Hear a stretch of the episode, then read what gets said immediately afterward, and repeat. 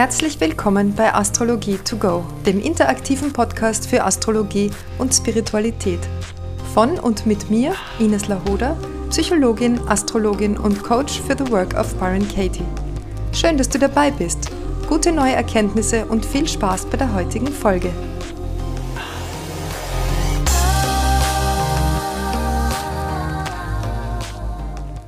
Hallo, heute gibt es wieder eine höhere Frage und zwar Hallo Ines, ich würde gern wissen, ob alles im Leben dadurch vorhersehbar ist.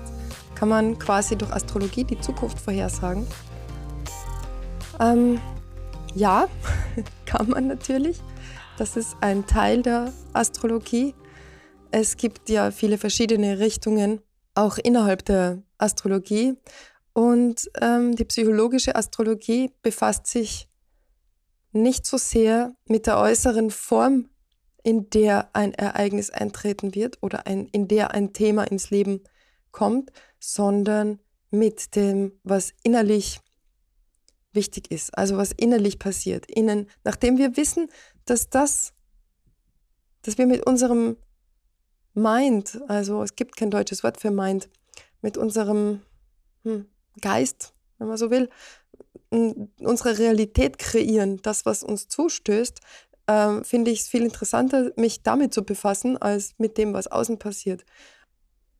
Natürlich kann ich mit der Astrologie sehen, was für Themen wichtig werden. Das habe ich ja in der letzten Folge auch schon gesagt. Ähm, es gibt aber auch eine Form von Astrologie, die sogenannte Stundenastrologie oder Frageastrologie, wo man ganz konkret Fragen stellen kann und der Astrologe, der das gut kann und auch viel Erfahrung hat, der wird ganz klar sagen ja oder nein das eignet sich für, für bestimmte Entscheidungsfragen zum Beispiel. Soll ich das Haus verkaufen, ja oder nein?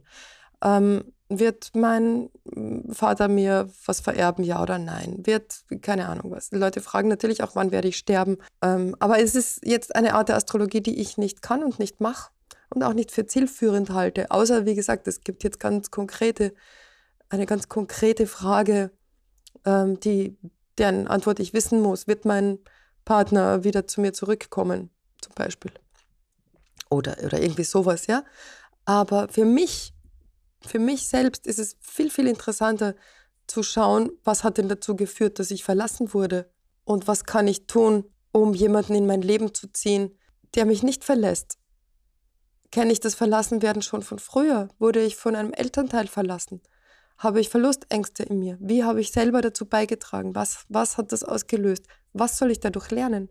Das ist für mich viel, viel wichtiger und interessanter als ein einfaches Ja, Nein oder, oder ein Ja, mach das oder Nein, mach das nicht. Und deshalb kümmere ich mich nicht so sehr um die äußeren Sachen. Ähm, dennoch, natürlich kann ich sehr deutlich sehen, was in, in Zukunft in deinem Leben aktuell werden wird. Und es ist auch so, dass wir ja eine, mm, einen Rhythmus kennen der Planeten, die sich um die Sonne bewegen und die machen das ja immer im selben Tempo.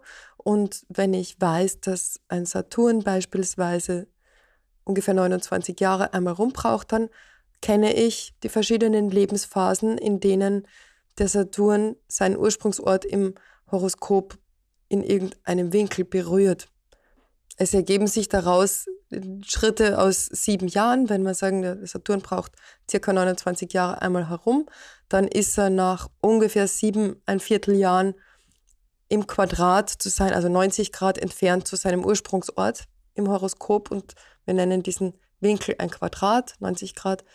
Und mit 14 Jahren ist er gegenüber von seinem Ursprungsort 180 Grad entfernt. Das ist eine Opposition und mit 21 Jahren ungefähr ist er äh, wieder im Quadrat, 90 Grad entfernt zu seinem Ursprungsort und äh, nach ungefähr 29 Jahren, also zwischen 28 und 30 Jahren ist er dann wieder an seinem Ursprungsort. Ich sage das deswegen ungefähr, weil der Saturn und alle Planeten manchmal rückläufig werden. Das ergibt sich aus, dem, aus der Betrachtung von der Erde. Das mag ich jetzt nicht erklären. Ähm, und deswegen läuft er nicht immer vermeintlich direkt, sondern er wird auch rückläufig. Und aus dieser Rückläufigkeit ergibt sich das, dass nicht ein Transit genau an einem bestimmten Punkt passiert, im bestimmten Alter passiert, sondern der hat meistens mehrere Durchläufe, so ein Transit. Der Saturn, beispielsweise Saturn läuft über eine Stelle drüber, dann wird er rückläufig leuchten, läuft nochmal drüber, dann wird er wieder direktläufig und läuft nochmal drüber. Und daraus sage ich, deswegen sage ich ungefähr, weil das also eine Phase von, was weiß ich, einem halben Jahr bis ganzem Jahr ist, wo dieser Transit passiert. Und wenn wir jetzt schauen, also du kannst das selber überprüfen in deinem Umkreis, frag mal rum, was den Leuten zwischen 28 und 30 passiert ist. Das waren zumeist sehr einschneidende Erlebnisse. Sie haben ihr Studium beendet, sie haben ein Kind bekommen, sie haben geheiratet, sie haben sich entschlossen, ein Haus zu bauen, sie haben sich vielleicht wieder scheiden lassen, schon das zum ersten Mal. Sie haben irgendwelche anderen lebensverändernden oder lebensweisenden Entscheidungen getroffen, die sie für eine lange Zeit begleiten. Das ist also die erste Saturn-Wiederkehr und die hat jeder in diesem Alter. Und so gibt es verschiedene Rhythmen im Leben des Menschen, wo gewisse Themen bei jedem im gleichen Alter ungefähr wirksam werden. Und das, das wissen wir auch. Also wir, wir kennen die Midlife-Crisis und wir kennen die Pubertät. Und Pubertät, das ist Saturn-Opposition mit 14 Jahren ähm, ja, wo man sich plötzlich bewusst darüber wird, das erste Mal, dass man ein erwachsener Mensch demnächst sein wird und wo man Verantwortung übernimmt plötzlich, ja, wo man oder plötzlich mehr Verantwortung bekommt.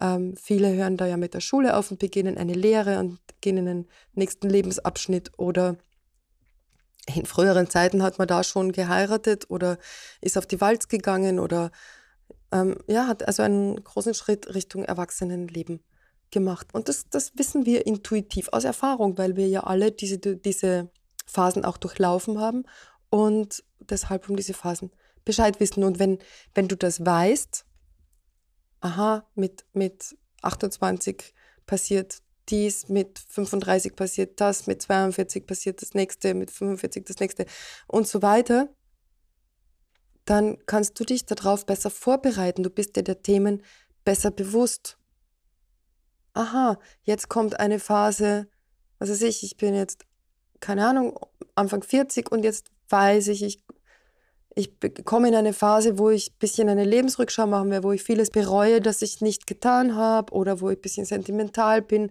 Und eigentlich ist es eine Aufforderung zur Innenschau. Es fühlt sich besser an, wenn ich darüber Bescheid weiß, als wenn diese Phase mich einfach trifft. Und darum halte ich es für so wichtig, über diese großen Rhythmen und über die individuellen äh, Transite, die passieren werden, Bescheid zu wissen.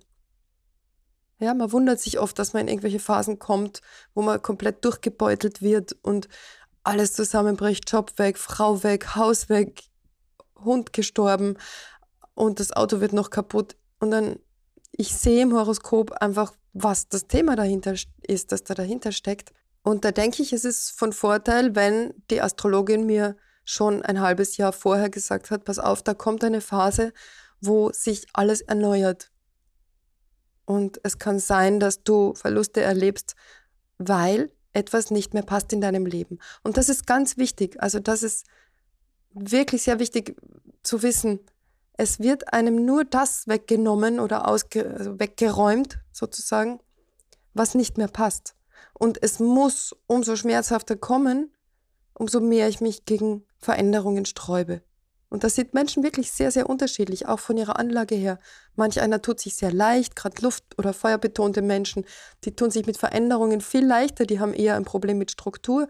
Und dann gibt es die erdbetonten ähm, Menschen, die, die ganz materiell Sicherheit brauchen und, und sich schwer tun mit Veränderungen oder die fixen Zeichen. Das ist also sehr, sehr unterschiedlich und das ist, da ist niemand schuld. Aber für die einen ist es schwieriger, Veränderung in Gang zu bringen und die kriegen dann vielleicht eine härtere Lektion, weil nur das sie in Bewegung bringt und die anderen tun sich da leichter.